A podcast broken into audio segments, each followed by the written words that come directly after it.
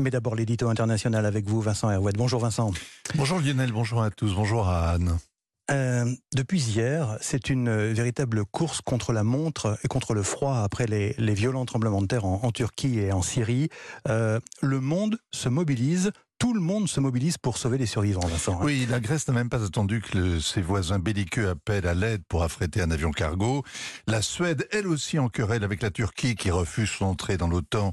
La Suède a débloqué illico 650 000 euros. L'Union européenne a activé son mécanisme de protection civile comme si les Turcs étaient en Europe. Le chancelier Scholz et le président Macron étaient, ont renchéri pour être le meilleur ami des Turcs. Le, les pompiers polonais sont partis avec leurs chiens, mm. les sauveteurs italiens avec les Hongrois, les Espagnols ont apporté les drones, les Suisses leurs spécialistes. L'Europe est généreuse, elle joue des coudes pour aider les Turcs. 45 pays, 45 pays se mobilisent. Hein. Oui, l'Ukraine a envoyé des secouristes et la Russie aussi. C'est un comble, mais ça montre que la Turquie est un partenaire aménagé. L'Azerbaïdjan aligne des centaines de sauveteurs, c'est un pays frère. Le Qatar expédie un hôpital de campagne, c'est aussi un frère musulman.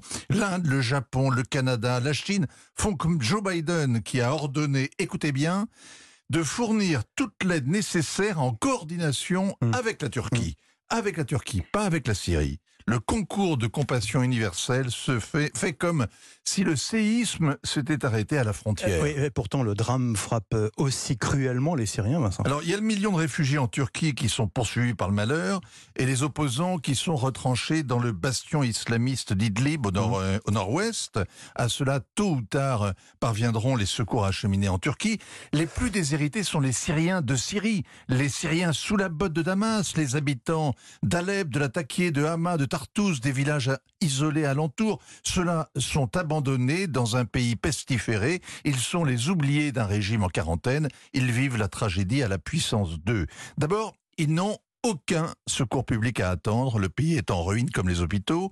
Souvent, ils ont tout perdu au cours de la dernière décennie et l'État va les oublier une seconde fois. Il n'y a plus d'argent, le peu qui restait est volé par le régime. Onze années de guerre ont passé la société civile à la centrifugeuse. Il n'y a plus d'ONG efficace sur place, très peu d'organisations internationales, car ce serait collaborer avec Bachar el-Assad, ce qui reste mal vu. Bref, ceux qui sont ensevelis sous les décombres des immeubles reconstruits à la va-vite ceux-là sont enterrés sans une prière, sans le moindre rituel et sans même qu'on les compte. La terre a tremblé en Syrie. Personne ne tremble pour les Syriens et pourtant il y aurait de quoi c'est une épouvante. cela dit, euh, Damas euh, a appelé à l'aide et, ses alliés ont répondu. 300 militaires russes déblaient les décombres, ils vivent sur place. L'Iran et la Chine ont promis de l'humanitaire d'urgence, c'est peu.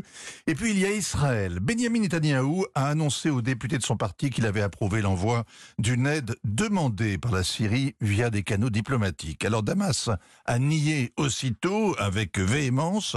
La Syrie ne veut rien d'un pays qu'elle ne reconnaît pas. La terre peut bien trembler, le régime syrien ne bouge pas d'un millimètre. Signature Vincent Hervouette. Merci Vincent.